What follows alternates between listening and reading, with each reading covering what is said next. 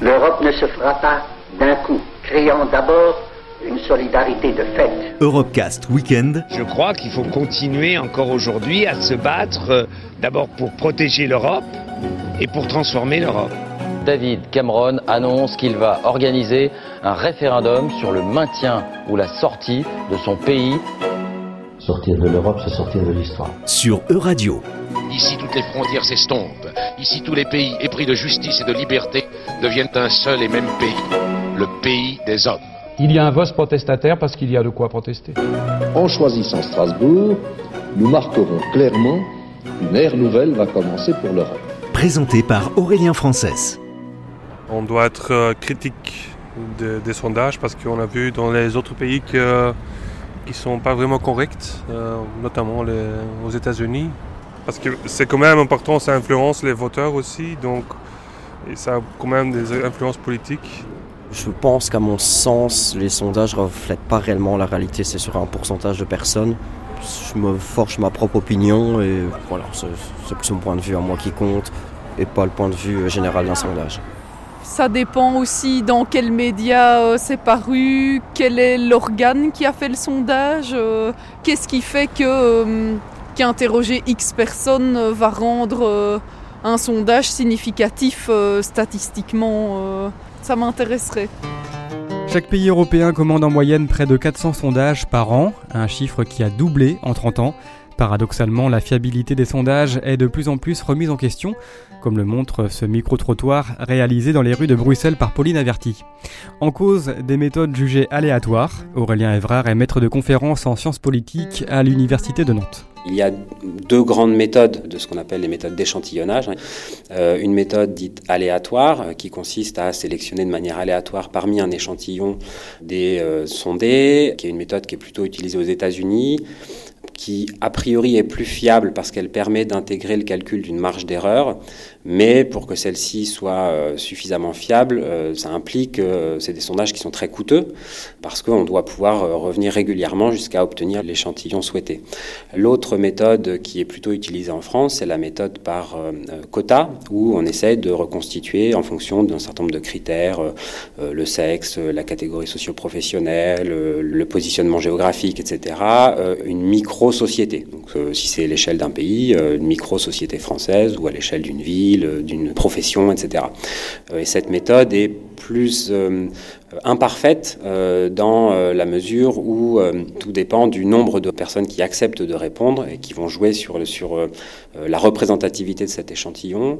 Et puis ça implique la capacité de trouver des répondants qui correspondent à chacune des catégories sociales. Or on sait bien d'expérience qu'il y a toujours un certain nombre de catégories qui sont plus difficiles euh, sinon à trouver, mais en tout cas euh, à convaincre de, de, répondre. Ce sont euh, les catégories les plus isolées géographiquement, donc moins diplômées, les personnes plus âgées. Je sais pas, pour prendre un exemple, on observe toujours dans les échantillons qui sont produits pour un sondage, donc notamment en France, que les diplômés du supérieur sont en moyenne deux fois et demi surreprésentés par rapport au reste de la population. Et donc, ça peut contribuer à un problème de représentativité des échantillons. Les eurobaromètres sont un exemple intéressant de sondage dans la mesure où c'est à peu près le seul exemple de sondage, sinon de sondage d'État, mais de sondage commandé, presque réalisé, euh, même si euh, en fait c'est sous-traité à des instituts de sondage, mais euh, les questions sont co-rédigées par les institutions européennes. Donc c'est un exemple intéressant donc de sondage qui pour le coup eux ne sont pas indépendants et ça fait partie d'une série de critiques qui leur sont qui leur sont adressées et qui sont un outil pourtant utilisé avec précaution hein, par les chercheurs, mais pour essayer de mesurer et de comparer les opinions publiques européennes. Le fait de recourir à ces eurobaromètres est une manière pour les institutions européennes de recréer un lien direct avec l'opinion publique, mais c'est aussi parfois un moyen de se légitimer par rapport aux États. Je pense pour un sujet que je connais mieux, les questions environnementales, les citoyens mentionnent quasi unanimement qu'ils considèrent que c'est au niveau européen qu'on est le plus légitime à traiter des questions environnementales. Donc c'est à la fois un outil de reconnexion ou de lien direct avec l'opinion publique, mais aussi un outil plus politique de construction de légitimité par rapport aux États membres. Les sondages sont nés au début du XXe siècle dans les entreprises états-uniennes pour connaître les attentes des consommateurs. Ils ont gagné la politique de certains pays européens à la veille de la Seconde Guerre mondiale. Aujourd'hui vieillissant, à l'image d'Eurobaromètre qui fêtera ses 47 ans cette année, les sondages seraient déconnectés de la politique actuelle selon Martin Leng. Il est coordinateur du Conseil Quarker pour les affaires européennes. Il y a 30 ans, il y avait une sorte de loyauté politique envers des partis traditionnels. On votait pour la gauche ou la droite toute notre vie. Et maintenant, c'est souvent le cas que les gens décident devant les urnes euh, leur choix politique ou le parti qu'ils vont soutenir. Donc dans ce contexte, on a vu que les sondages politiques deviennent de, moins en moins représentatifs de la vérité parce que ça devient de plus en plus difficile de le mesurer d'avance. Donc on continue à mettre beaucoup d'emphase sur le résultat des sondages, même si ça ne reflète pas toujours la réalité. Et en fait, ça peut être nocif parce que ça peut influencer les comportements électoraux si on va dire au public avant les élections, vous allez vous comporter comme ça, il y a un instinct de faire autrement. Et donc, le système de sondage qu'on a créé, qui correspondait plutôt bien à la politique assez fixe d'il y a 30 ans, maintenant, c'est plus vraiment représentatif au Royaume-Uni après le vote du Brexit, le jour du référendum même, euh, les entreprises de sondage comme Ipsos et YouGov, ils ont vendu le résultat de leur sondage, leur dernier sondage, aux banquiers et aux euh, hedge fund managers avant qu'ils publiaient leur sondage sur le télé ou dans les journaux. Et en conséquence de ça, il y a des gens qui ont, qui ont gagné beaucoup d'argent parce qu'ils ont utilisé cette information de, de, de, de, jouer dans le marché et euh, sur, le, sur, le, chute du livre sterling. Donc, on voit aussi que les organisations qui font des sondages sont de plus en plus liées dans la vie publique avec une sorte d'élite qui est euh, ensemble dans un effort de ne pas laisser changer les choses. Et le, média souffre aussi de cette mauvaise réputation pour le moment. Je crois que peut-être c'est le cas que les organisations qui font des sondages sont comme les médias traditionnels et les partis traditionnels, quelque chose qui reste du XXe siècle, qui est plus vraiment approprié pour le genre de discours qu'on a aujourd'hui. Derrière, c'est chercher à être repris par les autres médias, faire un peu le buzz. Ségolène Frisk est sociologue spécialisée dans la communication politique. Sur ce sondage, et donc ça a aussi des implications sur la manière de poser les questions. Mais euh, euh, toute façon, personne ne croit ou ne fait croire même que, euh, que ce serait une démarche purement scientifique ou une démarche purement objective ou intellectuelle. On sait bien qu'un voilà, c'est un marché les sondages, donc faut pas faire semblant que ça n'en est pas.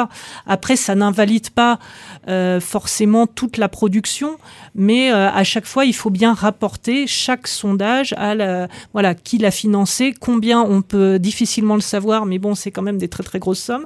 Il euh, faut aller voir sur comment ça a été fait, comment les questions ont été réellement posées au-delà de l'interprétation, euh, c'est important d'aller euh, souvent euh, retrouver la question, le libellé exact de la question pour voir les biais éventuels dans la manière de répondre. Et puis après, si possible aussi derrière l'échantillonnage, etc.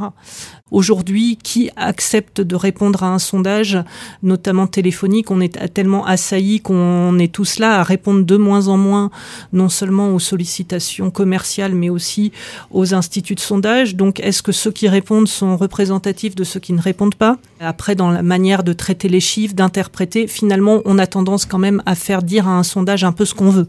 Si les gens, si les gens répondaient euh, s'ils pensaient, euh, ça aurait pu être bon. Parce la plupart des gens ne disent pas ce qu'ils pensent vous avez 80% de gens illettrés encore à notre époque et qui ne peuvent pas approfondir. Alors ils y vont comme les moutons de peinture, euh, panurge. On emmène un troupeau de vaches dans un champ hein, et puis qu'on met les champs autour hein, et tout le monde le suit. Le sociologue Pierre Bourdieu disait en 1974 à propos des sondages d'opinion qu'ils ne servent à rien parce que l'opinion publique n'existe pas. Le politologue Loïc Blondiot estime quant à lui qu'elle existe mais n'est pas forcément maîtresse du jeu démocratique. Il me semble qu'on exagère beaucoup cette idée d'un gouvernement par l'opinion ou d'une dictature de l'opinion. L'opinion joue un rôle, euh, mais c'est un rôle euh, qui euh, est compensé par de tout autre facteur, des facteurs idéologiques, par le poids des clientèles électorales, par le poids des groupes d'intérêt, par le poids des experts. Et donc l'opinion n'est pas la reine dans nos démocraties. Les sondages, c'est un élément d'information parmi d'autres, euh, mais là encore, moi, je l'idée d'une pollution de la démocratie qui avait été euh, évoquée notamment par euh, Maurice Druon en 1972 au moment de la loi sur la réglementation des sondages me semble là encore un tout petit peu exagérée parce que rien ne démontre que les électeurs sont les jouets des sondages, c'est-à-dire en fait on n'a absolument pas la preuve scientifique de cette influence. Ce qu'on sait, c'est que les électeurs prennent en compte les sondages, et notamment à travers le, réflexe du vote utile. Ça, c'est un point très important. C'est qu'aujourd'hui, dans le système électoral de la Ve République, on l'a vu au moment du 21 avril 2002 notamment, euh, les données de sondage aident l'électeur à rendre sa décision, et en l'occurrence, il est très probable que s'il n'y avait pas eu le sentiment chez un certain nombre d'électeurs de gauche en 2002 que Lionel Jospin irait au second tour quoi qu'il arrive, il n'aurait très certainement pas voté pour d'autres candidats de gauche et le résultat de l'élection a été euh, complètement différent. Oui, dans certaines configurations, les sondages jouent un rôle, mais ça n'est pas le, diable euh, que l'on essaie de nous faire croire. Ce qui est dangereux, c'est quand on arrive à fabriquer des tendances d'opinion euh, de manière artificielle, via les algorithmes par exemple, qui, euh, eux, interfèrent de manière absolument négative sur le jeu politique et les campagnes électorales. Là, on a affaire à la fabrication d'un monstre hein, euh, par des algorithmes et des réseaux sociaux, qui pour moi sont des déformations de l'opinion.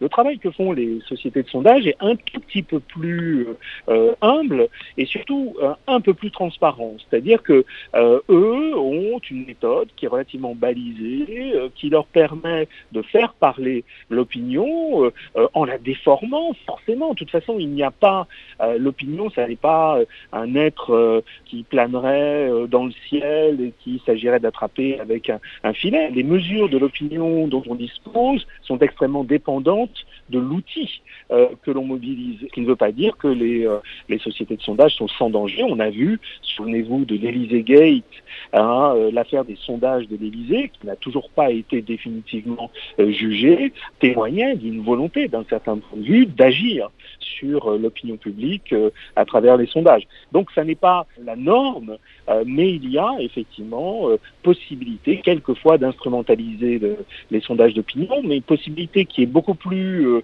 euh, facile, me semble-t-il, à appréhender que celle qui se passe dans l'opacité totale euh, des algorithmes. C'était Europecast Weekend. Retrouvez l'intégralité des Europecast sur euradio.fr.